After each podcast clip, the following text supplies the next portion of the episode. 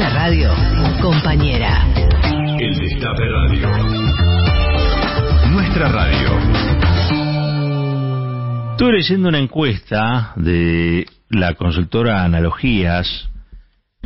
Eh, el título que resume eh, su contenido es Recuperación del apoyo al gobierno nacional e inquietud por la creciente violencia política. Lo primero del título, eh, la recuperación del apoyo al gobierno nacional, está sostenido en que este, hay cierto optimismo económico que alcanza a una minoría intensa, digamos, de la muestra, que es un 30%, pero lo interesante es que ese 30% que cree que las cosas van a mejorar económicamente eh, es el mayor valor en términos porcentuales, digo, ¿no? Cuando se le hace la pregunta esa sobre el futuro económico a la gente, es el mayor valor desde enero del 2022. Es decir, veníamos en un declive desde enero de este año y, bueno, empezó a cambiar esa, esa tendencia. Por supuesto, no, no, no alcanzó los niveles del 2021, eh, es una recuperación muy paulatina. Estamos hablando de una encuesta en todo el territorio federal de la República Argentina, 2.633 casos efectivos en las 24 provincias, como les decía, nivel de confianza del 95%. Nivel de confianza del 95%. Eh, ¿Tendrá que ver la irrupción de masa o no? Bueno, se lo, se lo hace la, la, la, encuestadora se hace esta pregunta, ¿no? Este, si la irrupción, pero sobre todo el nivel ejecutivo que le imprimió la gestión, quizá tengan que ver con ese optimismo. Los resultados todavía están por verse. Dicen que el jueves probablemente haya un leve, levísimo este, descenso de la, del costo de vida. Es leve, pero bueno, todo lo que nos sube este, ayuda a, a mejorar, si quiere, la expectativa social en relación a, a eso. También el, este acuerdo que se hizo por el tema de las cuentas en el extranjero con los Estados Unidos marca cierta insisto, cierto nivel de ejecutividad que el área de Hacienda no tenía, por lo menos hasta que llegó hasta que llegó Sergio Massa. Obviamente que el alto índice de inflación continúa marcando las preocupaciones de la gente. Eh, el, acuerdo con el programa de precios justos este, presenta una relativa paridad entre los que están de acuerdo, entre los que no están de, acuerdo. Eh, sí, la gran mayoría este, plantea que es urgente una moderación de los precios. ¿no? Eh, la posibilidad de que el gobierno regule un aumento general de salarios por decreto también tiene un amplio apoyo, 62%, cosa a la que se han resistido tanto la CGT como el presidente Fernández, digamos, no han querido dar este aumento general de salarios, no les ha parecido que sea necesario, se asientan en la idea de que con las paritarias está bien y que no habría que suplementar, es decir, eh, elevar el piso con un, un, bono, no, no un bono en este caso, un aumento general de salario que se incorpore a los básicos. Eh, pero también un tema que está eh, generando inquietud es el de la violencia política. Según el trabajo de analogías, y les recuerdo que eso es lo que estoy leyendo, eh, de cara a los 40 años de restitución de la democracia en nuestro país, una mayoría de encuestados encuestadas consideró que es necesario renovar un compromiso de convivencia pacífica entre todas las fuerzas políticas. El 72% cree esto. Y asimismo, otra mayoría respondió que en Argentina se registra una violencia política creciente, 78,5%. ¿Mm? Así que me, quería detener en esto último, porque nosotros, ustedes saben, por, por, por, por porque son seguidores de, y seguidoras del programa, el tema de la violencia política para nosotros no es un tema menor, es un tema de la agenda, este, somos grandes críticos de los discursos de odio, somos grandes críticos este, también de la introducción en espacios institucionales de estos discursos de odio, o discursos también negacionistas o discriminadores, ¿no? Eh, desgraciadamente la violencia política eh, comienza, primero que nada, en términos culturales o simbólicos, y después ya derrapa hacia la acción. ¿no? Que le hayan gatillado dos veces en la cabeza a Cristina Kirchner eh, es como la coronación sí de todo un proceso que nosotros fuimos describiendo porque y porque la violencia política no es que se no es como que se prende o se apaga como la luz la violencia política es un increyendo digamos va de, de poco a, a un poco más a terminar envenenando la convivencia de una sociedad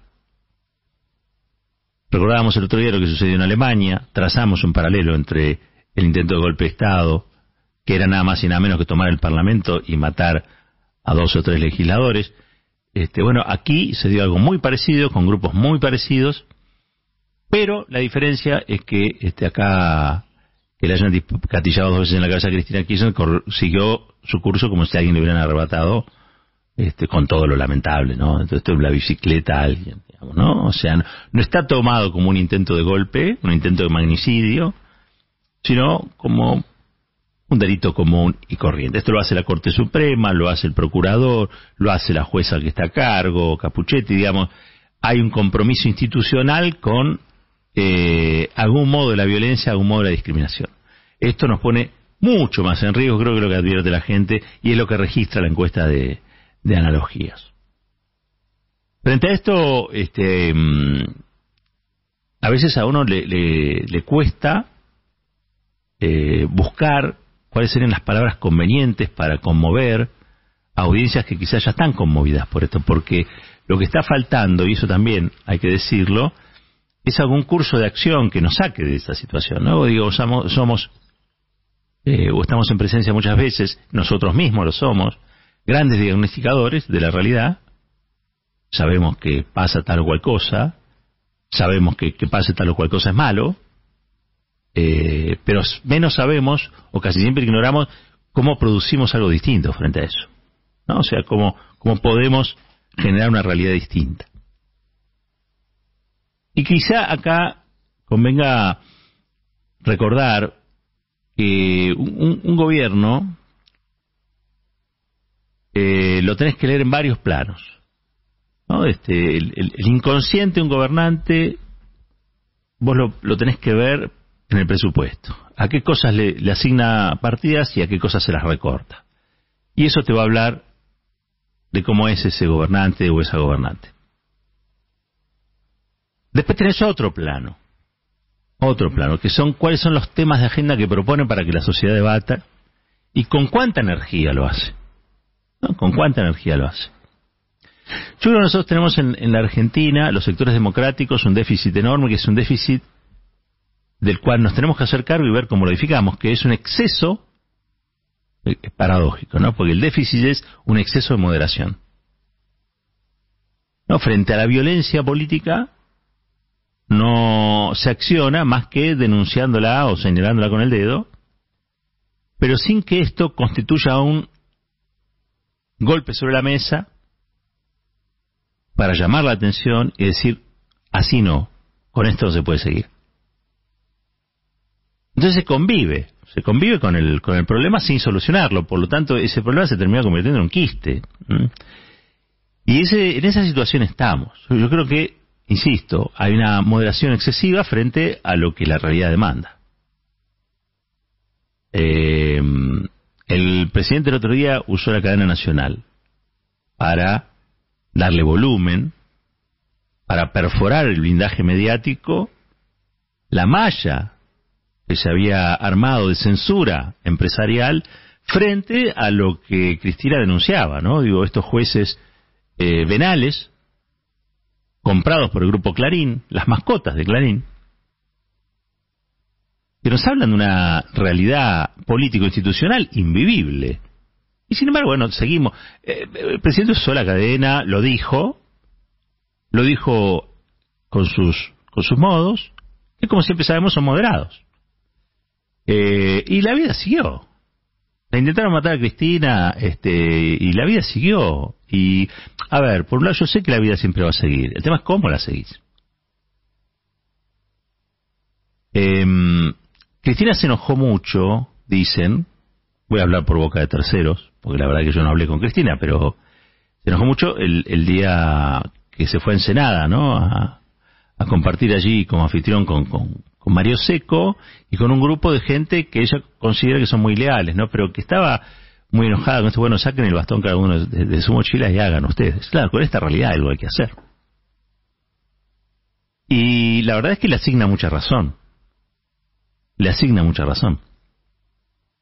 Porque es como que no termina en el resto de la política de comprender lo que ella dice, la, a- la leen a Cristina muchas veces, incluso los propios, desde la perspectiva de Clarín, o desde la perspectiva de la Nación.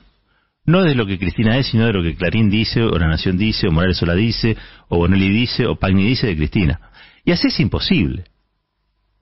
Entonces, ¿por qué? y porque hay una especie de, de kirchnerismo también pausterizado por la propia lógica de la hegemonía cultural que ejerce eh, Héctor Mañeto. Eh, si bien capaz que Mañeto no quiere que haya dirigentes que digan Mañeto es malo, con que simplemente no tengan voluntad de cambiar las cosas es lo mismo. Les resulta igual, porque la, mafia lo que quiere es ejercer su poder. Que la dejen ejercer su poder. El, el mafioso no quiere prestigio.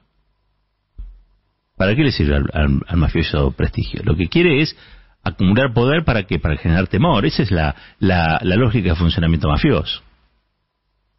Entonces vos podés poner acá a un montón de gente diciendo Mañeto está o cual cosa, pero si ese, esas definiciones no entran en una dinámica de decisiones que conduzcan a restablecer la democracia plena en la Argentina, bueno, entonces es como es como estar ayudando a Mañeto también, ¿no? ¿Se entiende lo que digo?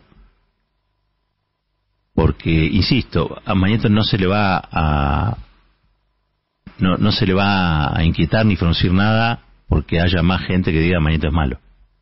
Lo que hay, me parece a mí, es atacar el poder de aquel que ha comprometido severamente las instituciones de la República y las ha llevado también a este clima de violencia política. Que se hagan cargo.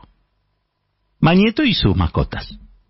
Que se hagan cargo. Esta violencia política detecta la encuesta tiene mucho que ver, pero muchísimo que ver, con el fenómeno de redes, pero también con la comunicación concentrada en la Argentina que maneja Héctor Mañeto.